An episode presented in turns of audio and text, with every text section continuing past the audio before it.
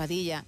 Pero también hay tiempo para desmentir esos bulos, esas noticias falsas, las fake news que corren a la velocidad del rayo por las redes, que mucha gente se cree, que comparte y que consigue sin saberlo en muchas ocasiones hacer la bola más grande. Pero para eso está aquí Javier Semprún, nuestro periodista de cabecera que nos aclara todo para que nadie, nadie que está al otro lado que nos escucha, que es nuestro fiel oyente, pique. Javier Semprún, muy buenas noches. Buenas y cervantinas noches, querida Gema.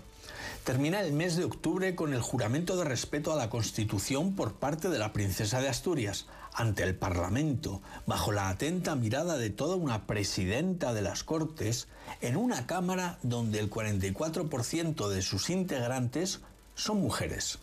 El avance en este sentido es espectacular y no hay duda de que años de lucha feminista y por la igualdad están detrás de ello. Pero querida amiga, uno ya no sabe si estos avances se logran gracias a o a pesar de la ideología de género que tantos detractores encuentra, sobre todo en lo que se refiere al llamado lenguaje inclusivo. Digo esto porque corre por las redes un reel, es decir, una pequeña producción de imagen, texto y sonido en la que, una vez más, se utiliza a Don Quijote para dar realce a un mensaje que jamás fue escrito por Cervantes y por tanto difícilmente será hallado en el libro como pretenden hacernos creer. Ya hemos hablado alguna vez de esta manía que tiene el personal de utilizar a personajes literarios para endilgarles la paternidad de las frases más variopintas. Son bulos de corte literario en los que Don Quijote y el Principito se llevan posiblemente la palma, pero que afectan a muchos otros personajes, pensadores y escritores varios. En este caso, se trata de un poema conocido en el que se ridiculiza el lenguaje inclusivo y que arranca así se ha extendido la manía entre parlantes ladinos de acuñarle el femenino a quien nunca lo tendría. Y concluye, no tiene rano la rana y foco no va con foca, ni utilizando por boca al masculino de Ana.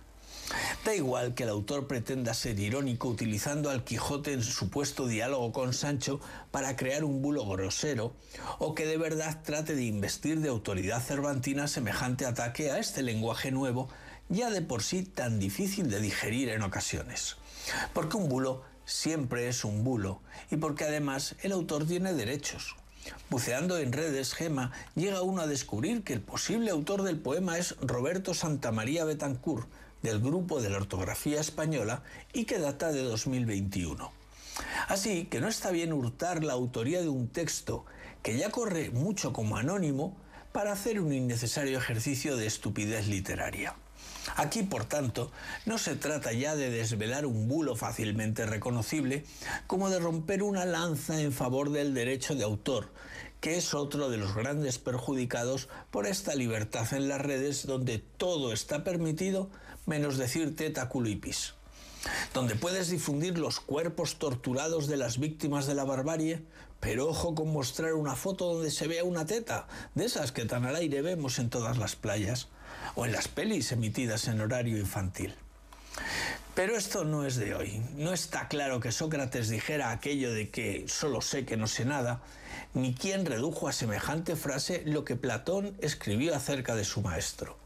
La frase en sí resulta además una aporía, pues si sabes que nada sabes, ya sabes algo y por lo tanto es falso que no sepas nada. Tampoco está claro que Ricardo III dijera lo de mi reino por un caballo en la batalla de Bosworth que puso fin a la guerra de las dos rosas, pero Shakespeare se lo atribuye en su obra.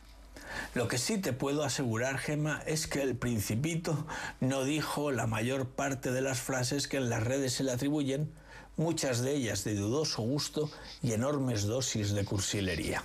En fin, ya sé que hay bulos más actuales, pero hoy no me apetecía hablar de la guerra, Gema.